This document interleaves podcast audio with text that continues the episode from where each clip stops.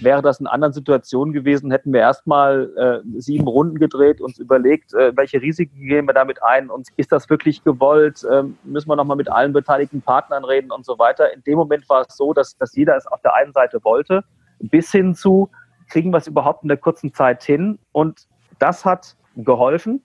Aber ich glaube, wir haben auch schon gelernt, an welcher Stelle wir in unseren Prozessen schlanker werden können. Payment and Banking, der Podcast aus der Mitte der Fin, Tech und Payment Branche mit euren Hosts Jochen Siegert und Kilian Thalhammer. Herzlich willkommen zum Payment and Banking Fintech Podcast Nummer 276. Heute zusammen mit der KfW. Wir sprechen ein bisschen über die KfW selber und auch die Erfahrungen, die wir die wir alle, im Speziellen auch äh, die KfW in Corona-Zeiten gemacht hat. Dazu haben wir den Michael Strauß von der KfW zu Gast. Grüß dich, Michael. Hallo, grüßt euch. Und der Jochen darf auch noch mit dabei sein. Jochen, alles gut bei dir? Hallo Kilian, ja, war schon lange nicht mehr im Podcast. Mal wieder schön dabei zu sein. Ja, dir in der Zweierkombi, glaube ich, schon, schon eine Zeit lang her, gell? Ja, ja. Genau. Bevor wir anfangen, wollen wir natürlich unseren Sponsoren danken, ohne die das Ganze so in der Art nicht möglich wäre. Als erstes davon Scalable Capital, Europas führender Robo-Advisor, bietet ab sofort die Möglichkeit, Aktien und ETFs selber zu handeln. Dabei wird auf ein neues Preismodell gesetzt, das erstmal eine echte Trading Flatrate bietet. 2,99 pro Monat können unbegrenzt Aktien, ETFs getradet oder bespart werden. Keine weiteren Gebühren. Vielen Dank, freut uns. Und etwas spezieller, ähm, der, der ein oder andere Podcast-Hörer hat uns auch schon mal darauf hingewiesen. Unser zweiter Sponsor, die Wirecard, kennt, glaube ich, inzwischen jeder. So, ähm, Michael, äh, danke, dass du dabei bist. Willst du dich kurz vorstellen und so? Ich glaube, du warst schon mal dabei, oder? Es ist Nummer zwei, soweit ich mich erinnern kann. Das ist Nummer zwei, ja. Wir hatten uns mal so vor, ähm, ich glaube, zwei Jahren mal über das Thema Agilität in ähm, öffentlich-rechtlichen Anstalten, Spaß beiseite, unterhalten. ja. ja, Michael Strauß, mein Name und äh, darf mich hier in der äh, KfW CDO nennen. Heißt also, ich bin ähm, im Haus hier selber für das Thema digitale Transformation, Innovation und, und für alle Dinge, die so nach vorne schauen, verantwortlich fühlen. Und das ist natürlich gerade in unserem Umfeld eine, eine super spannende äh, Geschichte. Du bist schon eine Zeit lang bei der KfW, oder? Die CDO-Rolle dort ist jetzt keine neue Rolle, sondern die hat die KfW schon länger etabliert, richtig? Ja, also um genau zu sein, ist es jetzt mein, mein viertes Jahr, glaube ich, sogar auf den Tag fast genau. Also wir haben jetzt vier Jahre hier ein Digital Office und, und auch hier ein paar Räumlichkeiten, die wir auch bei uns Innovation Lab nennen, genau. Und ähm, ja, wir sind schon eine Zeit lang unterwegs und es macht immer noch furchtbar viel Spaß. Wollen wir vielleicht gleich mal mit dem Thema KfW, was du gerade angerissen hast, so ein bisschen einsteigen, auch für die Hörer einen kurzen Abriss geben. Wer ist die KfW? Was ist eigentlich Auftrag und Rolle? Wie ist es so ein bisschen einzuordnen? Auch das Thema Förderung, was ihr natürlich macht, aber was wahrscheinlich falsch ist, euch auf das Thema zu reduzieren, um da mhm. ein bisschen eine ganz gute Einordnung zu geben. Also KfW, Kreditanstalt für Wiederaufbau, da merkt man auch so ein bisschen, wie lange das Institut schon gibt. Das ist übrigens 48 gegründet worden, schon bevor die, äh, die Bundesrepublik gegründet wurde. Ja. Uns gibt es schon so lange und unser, unser Hauptthema war natürlich zur damaligen Zeit Wiederaufbau Deutschland, aber inzwischen geht es im Wesentlichen darum, die wichtigsten äh, Ziele auch der Bundesregierung mit, mit Fördermitteln insoweit zu unterstützen, dass wir sagen, wir unterstützen im Inland, hier in Deutschland äh, beispielsweise energieeffizientes Bauen, Sanieren, das Thema Umwelt, das Thema Klima, das Thema Mittelstand, ein ganz, ganz wichtiges. Und das ist ein großer Teil, würde ich mal sagen, für den wir als KfW weitestgehend auch wahrgenommen werden. Aber das ist es nicht allein. Vielleicht äh, der eine oder andere weiß auch, dass, dass es das Thema finanzielle Zusammenarbeit gibt. Äh, finanzielle Zusammenarbeit, was ist das? Das ist quasi, ähm, ja, wir sind so der finanzielle Arm des, des Bundesministeriums für wirtschaftliche Zusammenarbeit. Früher hat man dazu Entwicklungshilfe mal gesagt. Das soll man aber jetzt nicht mehr sagen, ganz wichtig. Und äh, da haben wir beispielsweise 80 Büros, auch weltweit, weil da geht es dann nicht nur um finanzielle Themen, da geht es auch um die Frage, können wir mit, mit Technologie beispielsweise den Transport von Impfstoffen in der Drohne irgendwie mit unterstützen. Also es ist ein sehr weites Feld bis hin zu ähm, Wiederaufforstung, äh, Überwachen und so weiter. Also sehr, sehr breites technologisches Feld. Dann ähm, der eine oder andere weiß, dass wir auch noch eine Tochter haben, die nennt sich IPEX und die steht für die deutsche Wirtschaft im Export- und Investitionsgeschäft äh, zur Verfügung. Und das ist auch eine marktregulierte Bank ähm, und das ist auch noch ein Teil von uns und das ist den meisten auch nicht so sehr bekannt. Also eigentlich so mehrere Banken in einer und das gesamtheitlich ist dann die KfW, um es mal in der Nutshell zu machen. Um es vielleicht noch so ein bisschen vielleicht transparenter zu machen, was sind so Bereiche, wo du sagst, da hört, grenzt sich die KfW ab und sagt, das ist nicht unser Business, da gehen wir, da gehen wir raus oder da arbeiten wir oder da übergeben wir an Partnern. Wo ist denn da, mhm. wo ist denn da so die Grenze? Naja, also die, die Grenze ist, ist insoweit zu ziehen, als dass wir natürlich klare Auftragsgebiete haben, in denen wir, in denen wir agieren. Wir haben sogenannte Megatrends, äh, die auch ähm, in Absprache natürlich mit unserem Auftraggeber. Auftraggeber ist immer der Bund und, und, abwechselnd ist der Aufsichtsratsvorsitzende entweder der Bundesminister äh, für Wirtschaft oder der für Finanzen im zweijährigen Rhythmus. Und dann gibt es solche Themen, wie ich schon sagte, Umwelt sollen wir fördern. Wir sollen schauen, dass wir uns um den Mittelstand kümmern. Ähm, wir sollen auch, wir hatten vor kurzem eine Tochter gegründet, die nennt sich KfW Capital, wo wir auch schauen, dass wir das Thema Startups mit Equity versorgen. Auch dort sind wir drin. Und jetzt kommt das Thema Abgrenzung. Zum Beispiel in diesem Umfeld ist es so, dass wir nie Direktinvestitionen in irgendwelche Startups machen, sondern dass wir quasi uns an Fonds beteiligen, wie zum Beispiel den Hightech Gründerfonds, sehr, sehr bekannt, wo wir Mitglied sind, aber mit anderen Investoren quasi in, in Startups quasi investieren und dafür treuhänderisch auch die Mittel des Bundes quasi äh, einsetzen. Das ist eine Abgrenzung. Und die andere Abgrenzung, die vielleicht eine sehr, sehr wichtige für uns auch strategisch ist, ist das Thema, ich nenne das jetzt mal Sustainable Finance und das Regime in Anführungsstrichen, das Pariser Abkommen und das Verfolgen der SDGs, der Sustainable Development Goals. Das ist auch ein wichtiges Thema, was jetzt ganz große Bedeutung für uns hat. Das heißt, wenn jetzt irgendwie ein Kohlekraftwerk zu finanzieren wäre, dann wäre das nicht unser. Das vielleicht auch mal so als, als Abgrenzung, als zwei Punkte, die vielleicht von wesentlicher Bedeutung sind. Seid ihr profitabel oder sollt ihr profitabel sein oder seid ihr gemeinnützig? Das ist eine gute Frage. Also es ist gewünscht, dass wir profitabel sind, weil es ja so ist, dass wir weitestgehend auch das, was wir verdienen, wieder unserem Kapital äh, äh zuschlagen. Also wir arbeiten im Prinzip wie eine ganz normale Bank, ja, um es mal so zu sagen, auch was Risikomanagement etc. pp betrifft. Und jetzt muss ich ganz ehrlich sagen, die Frage Gemeinnützigkeit kann ich gar nicht beantworten, aber gemeinnützig sind ist das falsche Wort, hätte ich gesagt. Ja, ja aber also ihr schüttet quasi, ihr habt ein schon Profitziel und schon das Ziel, dass ihr dann ähm, an den Bund äh, dann eine Dividende oder Erträge ausschüttet. Entweder ausschüttet, genau, oder eben äh, also zur Kapitalstärkung tesorieren. Und ähm, jetzt äh, kennen ja viele die KfW von äh, gegebenenfalls Immobilienfinanzierung ähm, und jetzt in der Corona-Krise mit äh, der, äh, den Corona-Darlehen.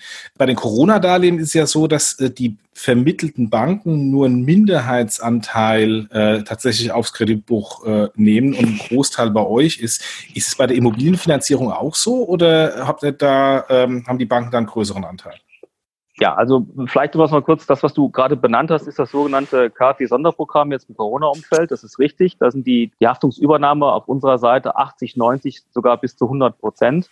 Und das ist eigentlich nicht das übliche Geschäftsmodell. Ne? Das übliche Geschäftsmodell ist eigentlich gerade jetzt auch in dem inländischen Fördergeschäft in energieeffizient bauen, sanieren, also gerade was du auch mit Immobilien äh, gerade genannt hast, dass wir entweder einen kleinen Teil aber weitestgehend auch ähm, gar nicht die individuelle Haftung des Kreditnehmers übernehmen, sondern wir sind sozusagen diejenigen, die eine Linie einem Kreditinstitut zur Verfügung stellen. Also wir haften sozusagen für das Risiko der Bank, die die Einzeldarlehen von uns vergibt. Ja? Äh, das ist jetzt ganz, an, ist vielleicht ein bisschen kompliziert dargestellt, aber das ist das sogenannte Durchleitungsprinzip. Also wenn du jetzt beispielsweise äh, dein Häuslein, ähm, weiß gar nicht, ob du eins hast oder ihr. Ja, also äh, ich habe gerade, natürlich. Ich habe jetzt gerade nämlich äh, das KfW-Darlehen steht zur Refinanzierung an. Ich wollte wollt gerade sagen, der, der, der Jochen, Jochen. wünscht seinen Antrag, der geht nie durch. Gut, dass ich das weiß. Nein, also ja, nein, aber du hast ja äh, eine Hausbank, über den du den Kredit beantragt hast. Ja. ja. Und das individuelle, individuelle Ausfallrisiko für dich jetzt persönlich trägt dann die Hausbank und wir wiederum das gesamthafte Risiko der Hausbank, die den Kredit an dich vergibt. Ja, also das ist ein großer Unterschied. Es gibt auch Nuancen natürlich, ganz, ganz viele Ausgestaltungen in den einzelnen Förderprogrammen. Aber die Art und Weise, wie jetzt das Sonderprogramm aufgesetzt worden ist, wo wir ja zuweilen auch mit, mit ähm, sage ich mal, geringfügiger Prüfung 100% Haftung tatsächlich übernehmen, das ist eigentlich nicht äh, die übliche Art und Weise, wie wir das Durchhandelsgeschäft gestalten. Jetzt vielleicht mal auf das, ähm, äh, weil wir ja auch unter dem Thema äh, Corona mal ein bisschen das äh, beleuchten wollen, dieses Sonderprogramm, ähm, jetzt nach ein paar Monaten rückwirkend, wie würdest du das Sonderprogramm bewerten im Sinne von, was hat das auch für euch bedeutet? Weil ich kann mir mal vorstellen, also Corona war natürlich für viele eine Sondersituation, deswegen wahrscheinlich auch für euch, da, da, da genügend Anfragen reinkommen, Riesenbedarf, Wirtschaftskrise und so weiter. Was war mhm. die stärkste Änderung, die, die für euch das gebracht hat, dass ihr da so auch mehr oder weniger ins kalte Wasser geschmissen wurde und gesagt, hier, macht mal dieses Sonderprogramm, stelle ich mir ja auch operativ nicht ganz einfach vor. Ja, damit hast du es quasi auf den Punkt gebracht. Ne? Also zuerst einmal, glaube ich, muss man sagen, dass, dass natürlich alles wahnsinnig unter Zeitdruck stand. Man musste einfach schnell liefern, man musste die Programme aufsetzen, man musste, man darf ja nicht vergessen, das sind wir nicht nur alleine, das machen wir mit dem Bund, auch in Absprache mit den Hausbanken, also mit den, wir nennen das immer Primärinstituten. Das Ganze muss im Plusjahr passen. Und man kann schon sagen, das war jetzt äh, Tag- und Nachtarbeit gewesen, um das hinzubekommen. Und die Frage ist, naja, was hat das für uns bedeutet? Was war die größte Veränderung? Also ich sag mal, die größte Veränderung war die gewesen, dass wir quasi unser ganzes Haus genau auf dieses Thema priorisiert haben. Also wir haben eher alles andere quasi stehen und liegen gelassen, soweit das natürlich ging, und haben versucht, alle Kräfte so zu bündeln, dass wir diese Programme aufsetzen, umsetzen und dann natürlich auch man muss ja überlegen, da kommt ja auch eine Antragsflut auch bearbeiten können. Ja, das ging bis hin zu, dass, ähm, ich gebe ein Beispiel, bei mir im Digital Office Coaches dann ähm, in der Telefonie zu potenziell anfragenden Kunden gesessen haben und Fragen beantwortet haben, wie sie jetzt beantragen müssen, zu wem sie gehen und so weiter. Und, und ich glaube, das Hauptlearning war, äh, dass wir in der Krise es echt super gemanagt haben und dass es auch irgendwie geholfen hat, dass jeder wusste, hey, genau darum geht's. Nicht lange diskutieren, machen, das ist der Fokus. Und offen gesprochen, manchmal neigen wir dazu, ja auch jedes Thema siebenmal umzudrehen. Dazu hatten wir gar nicht die Gelegenheit. Und das hat sehr geholfen. Ich glaube, da haben wir auch eine Menge gelernt. Und äh, wie habt ihr jetzt mit dem Kundenansturm, äh, wie habt ihr den abgearbeitet? War das jetzt nur die ersten zwei, drei Wochen oder äh, ist das noch konstant äh, starke Nachfrage nach den corona -Tagen? Nein, also es flacht schon ab. Es ist immer noch eine Nachfrage da. Es wird schon noch, es kommen noch täglich Anträge, natürlich jetzt auch in geringerem Volumen rein. Aber der Ansturm war vor allen Dingen am Anfang sehr, sehr groß gewesen. Ne, und die, und, und wie sind wir da, da quasi rangegangen? Es war ja, wenn man so will, ich habe ja gerade dieses Durchleitungsprinzip beschrieben, Jochen, so wie du es ja auch erlebt hast. Ne? Also sagen wir, du wärst jetzt Mittelständler und sagst, ich möchte einen von diesen, von diesen Krediten aus dem Sonderprogramm gerne haben, dann ist ja eigentlich die erste Anlaufstelle das Primärinstitut. Also beispielsweise die Sparkasse oder die Volksbank um die Ecke oder wer auch immer es sein mag. Und haben die natürlich das gleiche Problem gehabt. Mache ich überhaupt mal die Filiale auf? Steht der Kreditberater zur Verfügung und so weiter? Bis hin zu, ähm, wie sind denn eigentlich die Konditionen und die Bedingungen zu diesem Sonderprogramm. Und das heißt, wir alle waren quasi so in einem, ich sag mal, äh, in, ja, alle zusammen mussten wir irgendwie versuchen, das zu managen. Und da haben wir uns auch überlegt, können wir beispielsweise auch den Ansturm bei den Primärinstituten irgendwie auffangen? Und insoweit haben wir uns tatsächlich überlegt, macht es nicht Sinn, um den Banken auch bei der Antragsflug zu helfen, beispielsweise, wir haben das jetzt Förderassistent genannt oder es nannten wir auch mal Vorantrags-App, so viel wie möglich an, an Daten von anfragenden Unternehmen bei uns zu erfassen, um, um den Kunden bestmöglichst vorzubereiten, um auch nur einmal zu seiner Hausbank zu gehen. Also wir nennen das jetzt Förderassistent. Ne? Wir haben eine App gebaut, ähm, worauf ähm, jeder Kunde genau sehen konnte, welchen Kredit muss ich nehmen, wie viele Mitarbeiter habe ich, was ist meine Bilanzsumme, welchen von diesen Sonderprogrammkrediten kann ich denn nehmen, dann möglichst alle Daten aufnehmen, informieren, was ich für Unterlagen beibringen muss und dann mit einem wirklich fertigen Set tatsächlich auch zur Bank zu gehen. Und das haben wir gemacht und das hat wahnsinnig viel geholfen, auch zusammen mit den Banken. Und was man vielleicht auch noch so als Anekdote bringen kann, zuweilen ist es ja auch so passiert, ähm, dass ähm, meine Kreditabteilung ausgefallen ist äh, von irgendeinem Institut, jetzt mal ein kleineres beispielsweise, weil äh, da plötzlich zwei Corona-Fälle drin waren. Ne? Das heißt, zuweilen konnten die auch keine Kredite bearbeiten. Deswegen also war es, glaube ich, wahnsinnig wertvoll, auch den Banken, mit denen wir zusammenarbeiten, eine Menge Arbeit am Anfang abzunehmen, um dann auch in das Processing reinzugehen. Weil am Ende ist es so, der Antrag selber kommt natürlich von unserer Partnerbank dann erst zu uns. Ne? Und das war, war ein wesentlicher Gedankengang und das hat wirklich gut geholfen. Ist ja, auch, ist ja auch interessant, dass man sieht, wie so eine Sondersituation, die ja Corona war, auch an einer oder anderen Stelle dazu zwingt, solche Lösungen zu gehen. Weil, weil wie, du gesagt, wie, du gesagt, hast, so ein, so ein Förderassistent, der wäre wahrscheinlich sonst nicht so einfach passiert oder siebenmal umgedreht gewesen oder die Banken hätten gesagt, ah, kriegen wir alles irgendwie selber hin, brauchen wir nicht. Durch so einen Druck sind Sachen entstanden, die ja vielleicht auch dazu führen, dass irgendwie mittelfristig solche Prozesse, es wird ja nicht der letzte, äh, das letzte KfW-Angebot sein, das ihr über die, äh, wie du sagst, Primärinstitute vertreibt, glaub, ja. ähm, dass da auch was bleibt an diesem Prozess, dass die sagen, okay, jetzt haben wir die Corona-Anträge so gemacht, jetzt machen wir alle. Ne? So, bleibt das so? Klar. So? Ne?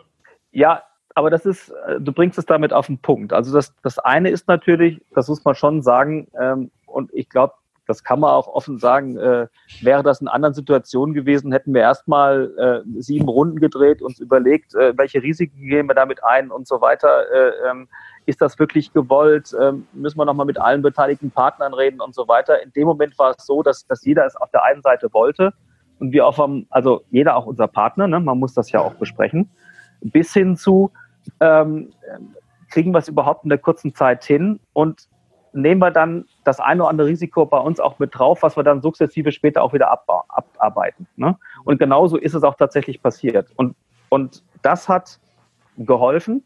Es hat auch geholfen, einfach mal zu machen. Ne? Das sagt man ja immer so, wenn man, wenn man so CDO ist, einfach mal machen. Ne? Und dann nachher stößt man, stößt man dann auf die natürlich auch notwendigen Prozesse. Aber ich glaube, wir haben auch schon gelernt, an welcher Stelle wir in unseren Prozessen schlanker werden können. Und das wäre für mich auch das wichtigste Takeaway, mit dass wir sagen, hey, wir haben gelernt, gewisse Dinge gehen, sie gehen auch schneller. Warum sind sie schneller gegangen? Was können wir davon beibehalten? Das so nach innen geschaut und nach außen geschaut. Hey, wenn das, wenn so ein Ding wie der Förderassistent so sehr hilft und auch gewollt ist und im Übrigen auch von vielen, vielen Kunden sehr gut gutiert wurde. Wir haben mal so eine Umfrage gemacht, ne? Und das war extrem positiv, was wir da als Feedback bekommen haben. Dann sollten wir doch vielleicht versuchen, das auch vielleicht für weitere Produkte weiter auszurollen, um auch den ganzen Antragsprozess und das zu verschlanken, einfacher zu machen, zusammen mit unseren Partnern.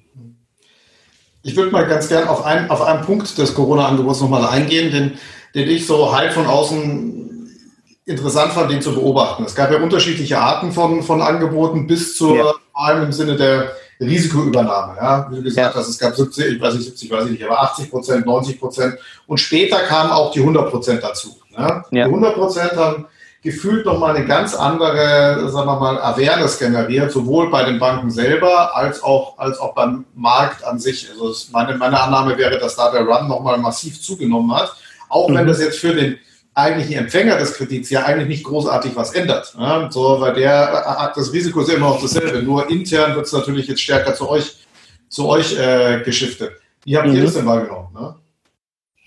Naja gut, das war ja, wenn man so will, eine, eine stetige Entwicklung. Also eine stetige Entwicklung dahingehend, also sagen wir mal so, wenn ihr euch mal den Gesamtscope anschaut und dann auch mal, in, jetzt euch mal zurückversetzt, sage ich mal, in die Hochphase der Krise, da gab es ja unterschiedliche, ähm, äh, sage ich mal, Gruppen, die unterschiedliche Dinge auch angefragt haben. Ne? Das ging vom Selbstständigen über den kleinen Mittelständler. Ich meine, die Diskussion hatten wir letztens ja auch bei der äh, äh bei der Payment und Banking hätte ich gesagt, was ist denn eigentlich KMU? Ne? Ist ja. der Begriff KMU auch nicht irgendwie ähm, alles ist gleich, was nicht gleich ist, weil da gibt es große KMUs, es gibt kleine KMUs. Ne? Und so hat man erstmal, sage ich mal, Standardprogramme von uns genommen, ähm, die, die wir mit anderer Haftung unterlegt haben, mit ein paar anderen Bedingungen. Und das war so das Erste, was rausging. Ne? Ähm, Jetzt muss man dazu sagen, ihr erinnert euch sicherlich auch gut, wie groß eigentlich der Demand gerade bei Selbstständigen war, ne? die ja zuweilen überhaupt keinen Umsatz mehr gemacht haben. Ja. Ähm, und ähm, da gab es auch eine, eine, Diskussion, ob nicht auch wir als KfW in dieses Thema mit einsteigen, äh, um ähm, Zuschüsse zu verteilen, ne? also Zuschüsse weiterzugeben vom Bund. Das wäre jetzt kein Darlehen gewesen. Ne? Wir sprechen ja beim Sonderprogramm bei der KfW von Darlehen. Ähm, das haben wir am Ende nicht gemacht und ich fand es auch eine gute Entscheidung, weil das wurde ja dann über die Landesförderinstitute oder auch andere Institutionen in den Ländern dann abgewickelt. Ja? Also diese, diese Gruppe der Selbstständigen mit Zuschüssen wurde über diesen Weg quasi ähm, ähm, bedient.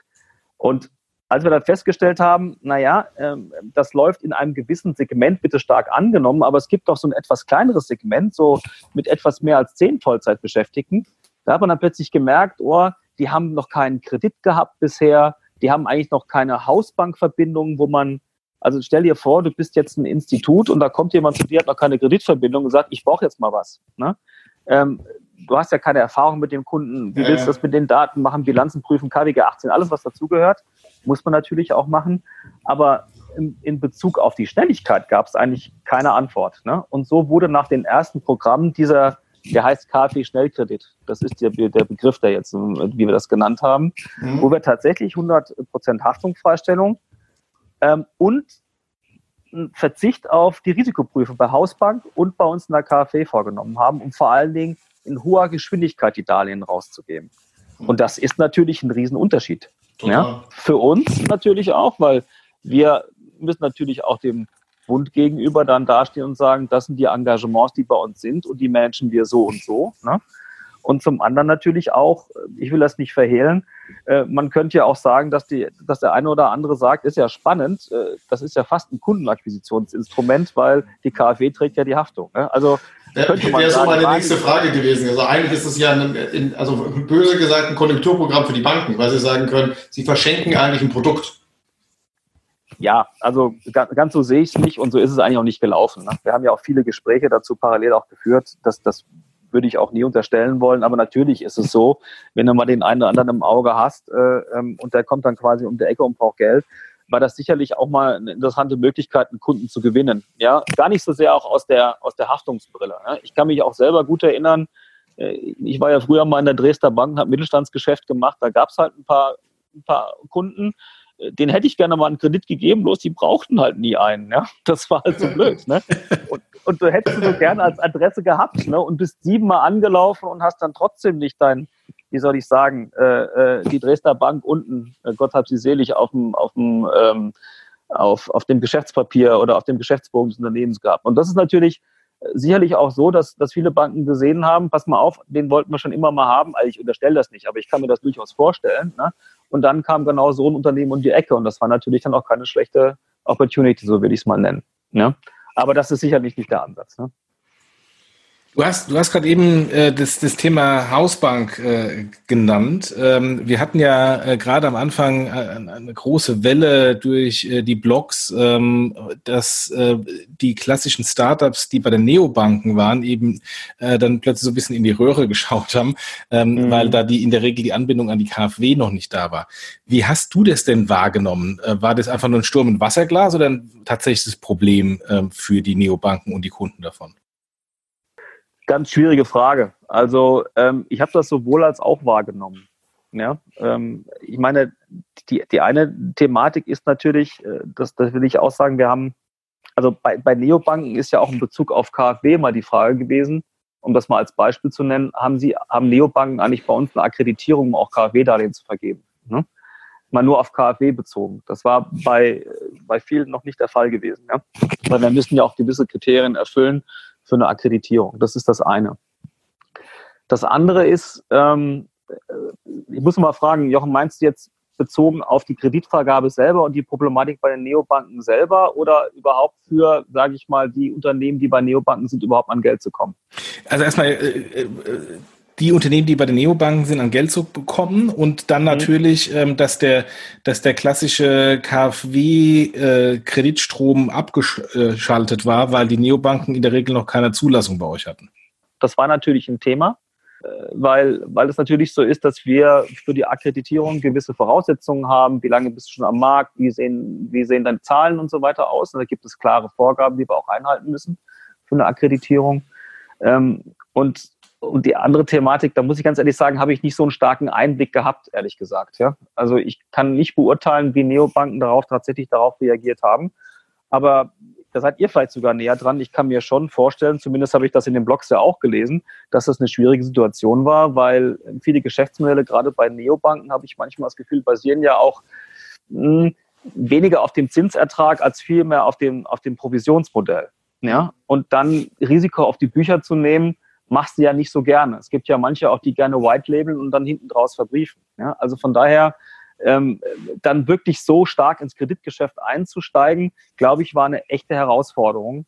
Einfach weil das, weil ich manchmal das Gefühl habe, dass das klassische, also das, das Geschäftsmodell in Neobanken so stark auf Kredit, auf den klassischen Kredit gar nicht ausgerichtet ist. Hm. Bin ich, bin so ich bei dir. Sehen, ne? Ja, bin ich bei dir. Ich glaube, man, man muss da so drei, um da so ein bisschen tiefer einzusteigen, drei unterschiedliche Arten von vielleicht nicht Neobanken, aber Fintechs unterscheiden. Das eine ist äh, die klassische B2C-Neobank, ja, also die äh, Number 26 als Role Model, die auch Customer, die auch Corporate-Kunden haben, sei es der Selbstständige oder eine kleine GmbH oder sowas. Aber genau. Die haben wahrscheinlich eher gesagt, naja, eigentlich bin ich immer noch hauptsächlich B2C. Das ist ja so ein böse gesagt Beifang von den anderen Kunden. Die haben wahrscheinlich, die konnten, glaube ich, noch argumentieren, warum sie eigentlich kein, noch nicht KfW akkreditiert sind und deswegen auch das Produkt nicht anbieten. Ja? War wahrscheinlich ja. nicht schön, aber es, es hat irgendwie noch in die Story reingepasst. Dann gibt es die klassischen, die eher auf Corporates ausgerichtet sind, äh, Kunden. Also bei, bei den Selbstständigen angefangen, irgendeine Contest, irgendeine Konto, irgendeine Holvi. Ich glaube, genau. dass die schon ein Problem hatten, äh, weil sie das Produkt nicht anbieten konnten. Und da Richtig. war, glaube ich, Nachfrage da, weil das sind ja nicht nur Startups, die das sind, das ist auch die Leute, der normale was weiß ich, das Restaurant um die Ecke, eine GmbH hier, eine UG dort. Die hatten so ein Problem, ne? weil die mussten einfach Nein sagen, obwohl die Anfrage gesagt hat, das ist doch klassisch ein Produkt, das ich von dir als moderne Bank erwarte. Ne? So, weil jetzt habe ich ein Problem gerade und jetzt musst du mir helfen und dann mussten die sagen Nein. Das ist ähm, darstellen und natürlich, wie du sagst, unabhängig davon, ob die die Voraussetzungen, Voraussetzungen äh, überhaupt haben, das dauert halt ein bisschen, so eine Akkreditierung. Das ist ja kein, das ist ja kein Online-Prozess, den du in 24 Stunden gemacht hast. Ja, das dauert, ja, ja, das ist ja klar. Und wenn, wie du sagst, ein Großteil der, der, der KfW sich auf die Beantragung der, der ganzen Flut jetzt konzentriert, ist wahrscheinlich gerade nicht die Prio zu sagen, ich hole mir noch mal zehn weitere Primärinstitute, äh, weil ich jetzt auch ein paar Neobanken habe. Das glaube ich ja auch verständlich. Ne? Auf der einen Seite schon, auf der anderen Seite haben wir da natürlich schon echt drauf geachtet. Ne? Das muss man schon sagen. Ne? Also wenn die Möglichkeit bestanden hat, noch was zu beschleunigen, haben wir es versucht. Ne? Aber damit können wir den Prozess ja nicht über den Haufen werfen. Das ja. muss man schon sagen. Ne? Aber ja. das war uns natürlich dann schon bewusst, weil, weil dann kam das eine oder andere schon um die Ecke. So ist es nicht. Ne? Mhm, klar. Und dann hast du, hast du ja noch, ähm, Frage, wie man es einsortiert, so die äh, Companies wie eine FinCompare oder eine Funding Circle und so weiter, die sehr vertriebsstark vorne raus sind. Ja? Also die sagen, die eine große breite Masse haben und sagen, hier, guck mal, guck mal, KfW-Kredit, die man selber aber gar nicht so als klassisch Bank wahrnimmt. Die sind teilweise reguliert, teilweise nicht. Und die genau. natürlich das über, über Partner oder Partnerbank im Hintergrund gemacht haben. Die sind mhm. genau da reingegangen, wo, glaube ich, euer Förderassistent auch reingeht und sagt, ich mache da eine Vorqualifizierung. Genau, also das ist ja, das ist ja auch genau, also hast du genau richtig beschrieben. Ne? Also genau diese, sage ich mal, ich nenne das jetzt mal in Anführungsstrichen auch Vermittlungsplattformen, ja, äh, haben Arbeit abgenommen, haben zuweilen auch, auch weitergeleitet, beziehungsweise entsprechend befördert. Ich fand es auch im Übrigen, muss ich auch sagen, egal auf welcher Website du am Ende gewesen bist, auch bei Neobanken oder ähnlichen, alle haben auch auf unsere Website verlinkt und haben gesagt, guckt euch dort an. Also das war, da muss ich ganz ehrlich sagen, da war auch jede Befindlichkeit ausgeblendet. Das fand ich auch ganz toll, ja, muss man auch mal sagen. Aber ähm, klar, ähm, das, was, was wir gemacht haben, weil wir erwartet haben, dass viele auch direkt zu uns kommen. Ne? Man muss ja auch sagen, nicht jeder kennt irgendwie per Automatismus die KfW, ähm, ähm, obwohl wir sicherlich schon bekannter sind, als wir es vor ein paar Jahren waren. Aber so war man natürlich sehr prominent auch und manche sind direkt zu uns gekommen. Deswegen haben wir es über diesen Pfad mit abgefangen. Aber klar, natürlich ist diese, diese Datenaufnahme, Vorqualifizierung und Unterstützung über diese Plattform auch ein wertvolles Element, ne? mit dem wir auch gerne arbeiten, muss ich auch sagen. Wenn ich mir, wenn ich mir mal die Konsequenzen von Corona anschaue im Bereich der Digitalisierung, sehen wir äh, einen wahnsinnigen Schub der Digitalisierung, auch äh, gemessen an den Tech-Multiples äh, an der Börse, der, der, der plötzlich Homeoffice und Videokonferenzen etc. Ja. Ähm, das hat ja garantiert, und du hast ja schon von den Online Antragsstrecken gesprochen, mhm. garantiert auch Einfluss gehabt auf, ähm, auf deinen äh, CDO-Bereich. Ähm, ja. Wie hat sich dann das gedreht zwischen vor Corona und jetzt mitten oder nach Corona-Ansturm? Nach Corona sind wir ja nicht, aber zumindest nach dem Corona-Ansturm. Mhm. Also das kann ich dir final noch gar nicht sagen. Ja, da bin ich auch noch ein bisschen gespannt, wenn wir mal durch die Zeit jetzt richtig durch sind. Ne? Aber ich glaube, was, was wirklich wahrgenommen wurde, ist, dass äh, so manche Initiative oder manches Thema, was so aus unserem Umfeld mit angestoßen wurde, dass man dankbar war, dass es das dann gab und man konnte darauf zurückgreifen. Ja? Ich glaube, das, das war ganz, ganz, ganz wertvoll gewesen, weil du hast ja immer so eine Diskussion, ähm, da kommst du mit einer, was weiß ich, mit einer AI-Sache um die Ecke als Prototyp oder hast da mal eine Idee und dann wird das immer diskutiert, macht das Sinn, wo können wir es wirklich gebrauchen und so weiter. Aber wir haben Grundlagen unter anderem für viele Dinge gelegt und auf die konnte man jetzt zugreifen. Ja, mhm. das war ein Riesen-Push gewesen und, und manche Dinge haben sich darüber jetzt mehr oder weniger auch etabliert. Auch die Diskussion bei uns, ob, ob es nicht besser wäre, im Sinne von Geschwindigkeit mehr auf Cloud-Services zu setzen, was ja immer eine schwierige Diskussion ist für jede Bank. Ne? Mhm. Auch mit Blick auf, auf Auslagerungen, auf äh, ja, ähm, BaFin etc. pp. Ne? Aber ähm, ich glaube, dort haben wir viel gelernt und es hat einen enormen Push gegeben, dahingehend, dass wir sagen, das war so ein bisschen der Proof of Concept, dass wir sagen, auf, darauf setzen wir jetzt auch nachhaltig. Das mhm. hat schon sehr, sehr geholfen. Mhm. Das muss ich schon sagen, ja. Auch, auch uns hat das sicherlich mit den Themen geholfen, die wir da so hatten. Und wir sind auch ganz zufrieden, dass wir ein paar Themen vorher angestoßen hatten. Ähm, das ist die eine Seite. Ich möchte durchaus auch nochmal auf das Thema äh, Homeoffice, äh, New Work und so und so weiter kommen. Ne? Ähm, ich meine, auch das war eine echte Herausforderung. Haben wir eigentlich genug Kapazität? Haben wir genügend, ich sage jetzt mal, WebEx-Plätze oder wie auch immer, um die Leute, die zu Hause waren, auch zu bedienen an ihrem Arbeitsplatz? Ne? Auch dort, da muss man unser IT auch mal einen Riesenlob aussprechen, was wir da in kürzester Zeit hingestellt haben, war echt Wahnsinn. Ja? Und jetzt haben wir eine ganz andere Diskussion und ich weiß, es geht euch bestimmt genauso. Was ist denn jetzt eigentlich the new normal? Ja? ja. Ist schon fast abgedroschener Spruch, ne? aber aber auch bei uns im Team. Ja? Wir haben uns eigentlich immer ganz gerne auch gesehen. Ne? Äh, ähm, und das ist wahrscheinlich auch wichtig gewesen, dass wir uns vorher gut kennengelernt haben, weil deswegen konnten wir uns sozusagen in der Virtualität auch vertrauen und wussten, wie der tickt. Aber ähm, wird das zukünftig jetzt noch so sein? Und das ist aus meiner Sicht noch nicht geklärt. Ja? Also ähm, da spekuliere ich jetzt auch ein bisschen. Ich glaube schon, auch wie du das überlesen kannst, dass Homeoffice-Quote größer wird. Ich glaube, heute an der Presse hat irgendwie gestanden, dass, dass Siemens irgendwie jetzt vollkommen auf, ich habe nicht so gesehen, ob ihr auch gelesen habt, ja, auf Heimarbeitsplätze jetzt auch setzt. Aber ähm, für mich ist das Thema noch nicht gegessen, weil, weil ich glaube, äh, wenn sich das Ganze wieder mal ein bisschen einrenkt, wird sich der eine oder andere auch wieder nach seinem Arbeitsplatz sehen. Vielleicht kommt so ein hybrides Modell raus, das auf der einen Seite jeder akzeptiert, Homeoffice ist nichts Blöses und ich als Führungskraft muss dir auch kann sie ruhig ins Homeoffice gehen lassen, weil ich weiß ja, dass das funktioniert. Ne? Große Veränderung, wie ich finde. Und auf der anderen Seite kann ich mir schon vorstellen, ich weiß nicht, wie euch geht, mir geht es aber auch so, ich bin gerne auch mal wieder im Büro und sehe meine Kollegen und Kolleginnen, weil das ist irgendwie essential, finde ich zumindest. Ja. Ja, ja. total. Also und auch, also Hybridmodell, glaube ich, ist ein, ist ein ganz guter Begriff, den du da hast. Also die, die, die Challenge, die man, glaube ich, danach haben wird, ist, oder was, was passieren wird, ist, dass das Büro genau dazu genutzt wird, seine äh, Kollegen zu treffen, mit Leuten persönlich zu reden, persönliche Meetings zu machen, die auch wirklich persönlich notwendig sind, weil auch da hat sich, finde ich, in der Zeit rauskristallisiert, bei welchen Sachen kann man sie zwar technisch per Video machen, aber eigentlich ja. kam doch nichts raus, äh, obwohl jetzt alle da wo gesagt haben, eigentlich müssen wir jetzt mal zusammen im Raum sitzen und ein bisschen was malen, hier reden, da, die gibt es halt die Meetings und dafür wird, mhm. glaube ich, der, der Arbeitsplatz verstärkt hergenommen, was auch am Schluss zur Folge hat ganz andere Arbeitsplatzkonzepte. Ja. Dieses klassische, jeder hat seinen Arbeitsplatz, wird sich wahrscheinlich viel, sehr, sehr stark ähm, erledigen, weil wenn du Modelle hast, wo Leute zwei, drei Tage in der Woche im Office sind, den Rest halt zu Hause, mhm. brauche ich einen festen Arbeitsplatz? Vermutlich nein. Kann sich die Firma ein paar Plätze sparen? Ja. Ne? Und das, ähm, was ich interessant finde, vor allem bei euch, diese zwei Sachen, also sowohl, sowohl während der Corona-Zeit Homeoffice, ja, was immer eine Änderung für so eine Organisation ist, plus Viele Leute machen was anderes, weil sie machen genau. jetzt die Antragsbearbeitung oder was auch immer sie machen, ja? aber genau. sie machen nicht das, was sie davor gemacht haben. Ja? So, ja. Und äh, die Kombi, dafür hat es zumindest mal von, au von, von außen reingeschaut, dann doch ganz gut funktioniert. Hat es, ja. Man muss aber auch sagen, das ist irgendwie, ähm, was man da auch wirklich gemerkt hat, irgendwie hat, auch wenn das jetzt blöd klingen mag, ein bisschen abgedroschen, aber jeder, der zu KfW kommt, hat ja äh, manchmal auch so ein bisschen so ein Helfergehen, ja, also ähm, muss man schon sagen, deswegen kommt man ja vielleicht auch hierher, ne? Und in, auf der anderen Seite natürlich, klar muss man auch sagen, ähm, ähm, öffentlich-rechtlich, ähm, KfW, Anstalt öffentlichen Rechts, ich habe vorhin mal gesagt, so willkommen in der Anstalt, ne? ähm, wie flexibel sind hier eigentlich die Kollegen? Ne? Das, und das zusammengenommen hat eine komplette Fokussierung rausgebracht, die ich so auch nicht erwartet hätte. Ja? Also war ich auch echt ziemlich begeistert. Ich bin auch noch nicht so lange hier im Haus und äh, wow, also ist man auch ein Stück weit stolz, dass das geklappt hat. Frage ist aber dann auch schon, ne, jetzt, jetzt passiert es ja auch, dass Anträge, Anträge gehen vom Volumen runter, die Leute gehen wieder zurück äh, in ihre eigentliche Tätigkeit. Was nehmen die jetzt mit? Ja?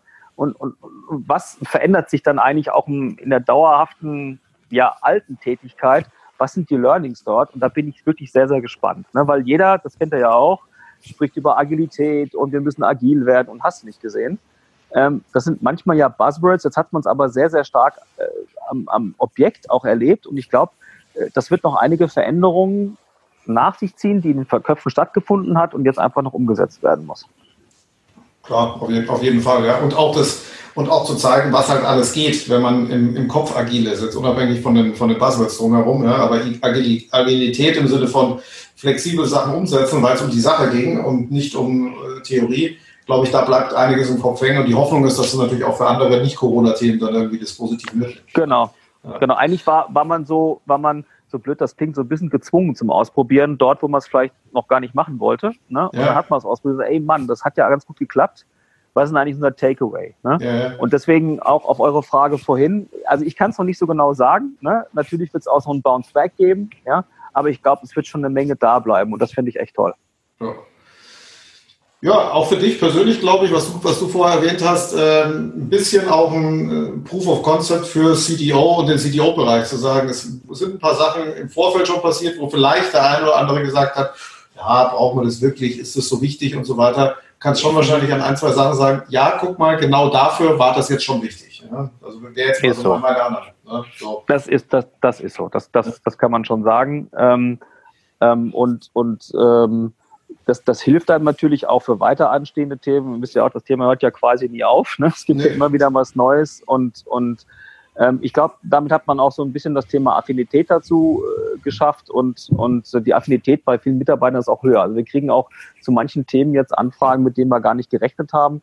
Und das ist einfach auch schön. Ne? Das ist auch ein bisschen Bestätigung für die Kollegen hier im Team und da habe ich mich auch drüber gefreut. Ja. Da nochmal eine kurze Frage, weil du sagst, mit äh, neuen Aufträgen. Ähm, ihr seid ja so ein bisschen so die Feuerwehr gewesen während der Corona-Krise aus, mhm. aus Seiten der Politik und da ist wahnsinnig viel sofort äh, auf euch gekommen und ihr habt auch äh, ja sehr gut Feuer gelöscht. Ähm, hat diese, diese politische Awareness jetzt in irgendeiner Weise auch ähm, dazu geführt, dass ihr da ein anderes Standing habt, dass ihr ähm, neue Aufträge bekommt? Ähm, oder ähm, auch ist dann da ähm, das fällt das dann langsam wieder in, in die, die normalen Prozesse zurück äh, für die Aufgaben, wo ihr ohnehin schon immer aktiv wart. Meinst du jetzt, dass wir von der Politik doch mehr Aufträge bekommen? Oder Exakt, ja, ja, ja.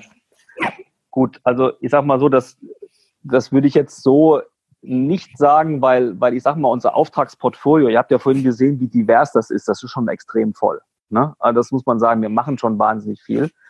Und ich sag mal, ähm, das, was, also was, was wirklich gut war, war sicherlich das Standing auch, dass wir, also für Standing hat es wahnsinnig viel getan, weil wir haben wirklich gutes Feedback aus den Ministerien auch selber bekommen, weil wir, da haben wir ja alle zusammen auch was nach vorne gebracht. Das ging bis hin zu, dass äh, wir, äh, wenn ich mich recht erinnere, hat sogar, gab es einen kurzen Quote sogar vom, vom äh, Bundespräsidenten, der uns jetzt, äh, der unserem Vorstand gesagt hat, geben Sie bitte unseren Dank an die Mitarbeiter der KfW weiter. Ja, also bezogen auf das, auf das Standing hat das wahnsinnig viel gebracht. Ja, das mhm. muss man schon sagen. Das hat auch unser Vorstandsvorsitzender Bräunig uns, uns immer wieder weitergegeben, ähm, wie viele Menschen sich auch bei uns tatsächlich dafür bedankt haben. Mhm. Ob das jetzt bezogen auf das Auftragsthema verändert, das kann ich nicht sagen, weil das ist ja, äh, weißt du, die, die Themen auf der politischen Ebene verändern sich, das ist ein anderer Fokus, dann wird ein neues Programm auch gewünscht, dies zu machen. Ich glaube, was wichtig ist, dass, dass jeder weiß, dass wir es umsetzen können. Ja, ähm, und ich glaube, dieses, dieses Can-Do, das Wissen, hey, die haben, haben was drauf und wenn wir sie fragen, kriegen sie es auch hin. Das, das glaube ich, ist, ist schon ein wichtiges Asset. Ja? Mhm. Ob das jetzt mehr wird oder nicht, kann ich nicht sagen, aber ähm, ihr wisst auch, ähm, ein Konjunkturprogramm gilt es umzusetzen und was da am Ende aus dem Konjunkturprogramm dann bei uns landet, von der Umsetzung her, müssen wir schauen. Aber ich glaube, das Wichtigste ist das Vertrauen in uns, dass wir es auch umsetzen können. Gut, ich würde jetzt auch, ja, wir haben ja schon, wir haben ja schon jetzt relativ, relativ viel über die ganzen Themen gesprochen, glaube ich, sehr, sehr, sehr, sehr spannend, auch über so eine Sondersituation, in, äh, also nicht nur, nicht nur gesamtwirtschaftlich, sondern auch aus Banken, Schrägstrich, KfW-Sicht da mal instant auch zu sprechen, fand ich super. Mhm. Ähm, noch irgendwelche finalen famous last words von dir äh, zu, dem, zu dem Thema, was dir da noch wichtig war oder ist?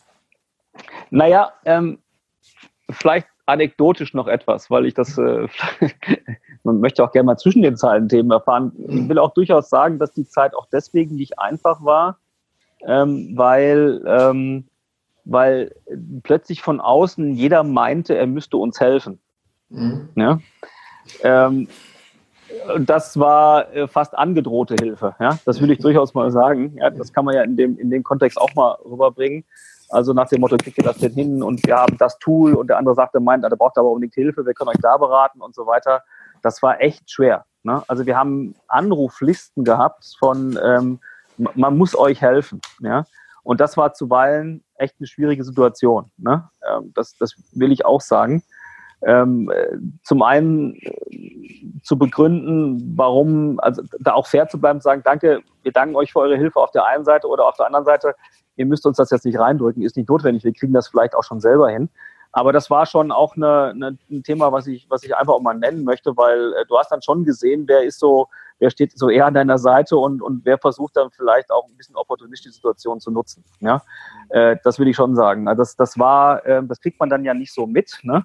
Ähm, weil am Ende stellt ja nur das Resultat, aber parallel war das für uns als KfW und auch, auch für mich, ne, kannst du dir vorstellen, wie viele Anrufe man da bekommt, äh, könnt ihr euch vorstellen, war das nicht so einfach gewesen. Ja, so. kann, ich, also, kann ich mir sehr, sehr gut vorstellen und auch das äh, freundlich, aber bestimmte Nein sagen ist da wahrscheinlich echt nicht so, nicht so einfach, ja, weil man immer ein bisschen aufpassen muss, wie kommt das denn rüber und man selber ja auch nicht weiß, wie gut kriege ich es denn hin, weil es ist ja eine genau. neue Situation. Äh, aber so trotzdem muss man Nein sagen, weil sonst beschäftigt man sich nur mit Leuten, die einem helfen, aber davon ist noch kein Antrag bearbeitet. So, so sieht's aus. Ne? Du musst ja, ich meine, da waren noch Themen dabei, die waren auch wirklich spannend und das eine oder andere wird man später sicher nochmal nachverfolgen, aber es war halt das Primat der Zeit. Ne? Ich meine, du musst überlegen, wie ist du mit dem Onboarding von neuen Ideen, neue Software einführen und so weiter. Das ist ja was ganz anderes, als wenn du es zumindest jetzt versuchst, auch einer Kraft noch zu stemmen. Ne? Ja. Und äh, dies und vieles andere, ne? klar, äh, und natürlich musst du dann ähm, gucken, wie du das managst, freundlich auch sagst, dass es nicht geht und, und dabei deine eigenen Stresssymptome irgendwie beiseite lässt. Ja? ja. ja. Gut, alles so. Dann danke dir, Michael. Also war ja, super, super, die, die Einblicke zu haben. Ähm, bevor wir schließen, ähm, würde ich noch mal ein bisschen Werbung in eigener Sache machen. Die meisten von euch wissen es. Trotzdem freut es uns, wenn ihr alle zu unserem Event im November kommt, die Transactions transactions.io, da seht ihr alles, was da ist. Wir äh, freuen uns, dass ihr persönlich kommt. Wir werden auch wieder ein Remote-Thema haben, wie ihr das aus, oder eine Remote-Schaltung, wie ihr das aus der, aus der Banking Exchange kennt. Da, äh, Michael kennt es ja, versuchen Klar. das ganz gut zu kombinieren. Im November ja. sind wir guter Dinge, dass auch ein Vor-Ort-Event eben unter auch Einhaltung der entsprechenden Maßnahmen durchaus möglich ist. Ich glaube, es geht jetzt schon in Hessen bis zu einer gewissen Größe. Da, da hoffen wir mal, dass im November uns keine zweite Welle reingerätscht sondern dass wieder ein bisschen normal wird. Aber mit der Unsicherheit muss man leben. Äh, kommt gerne vorbei. Tickets gibt es Transactions.io in aller Art und Weise und auch Sponsoren. Herzlich willkommen. Gut, dann danke euch, Michael, Jochen und ja, wünsche euch ja, noch einen schönen Vielen Dank dir, vielen Dank, Michael. War spannend. Ja, danke euch nochmal und äh, um die Werbung zu unterstützen, also Chapeau nochmal, Banking Exchange, wie ihr das gemanagt habt. Klasse. Danke dir. Und Weitergabe natürlich an Mike und Nicole, die haben die meiste Arbeit da gemacht. Genau. so ist es. Ne? So ist das. Mach's gut. Danke. Bis dann. Ciao. Danke. Tschüss. Unser heutiger Sponsor ist Scalable Capital. Mit Europas führendem Robo-Advisor kann jetzt jeder Aktien und ETFs handeln. Und das mit einer Flatrate von nur 2,99 im Monat. Mehr Gebühren fallen nämlich nicht an. Ähnlich wie bei Netflix bietet diese Flatrate maximale Kostenklarheit – so wird Trading für Privatanleger einfacher, besser und günstiger. Der Scalable Broker ermöglicht zudem erstmals alle in Deutschland handelbaren ETFs aller Anbieter dauerhaft kostenfrei in ETF-Sparplänen zu besparen. Mehr Infos findet ihr unter scalable.capital/trading.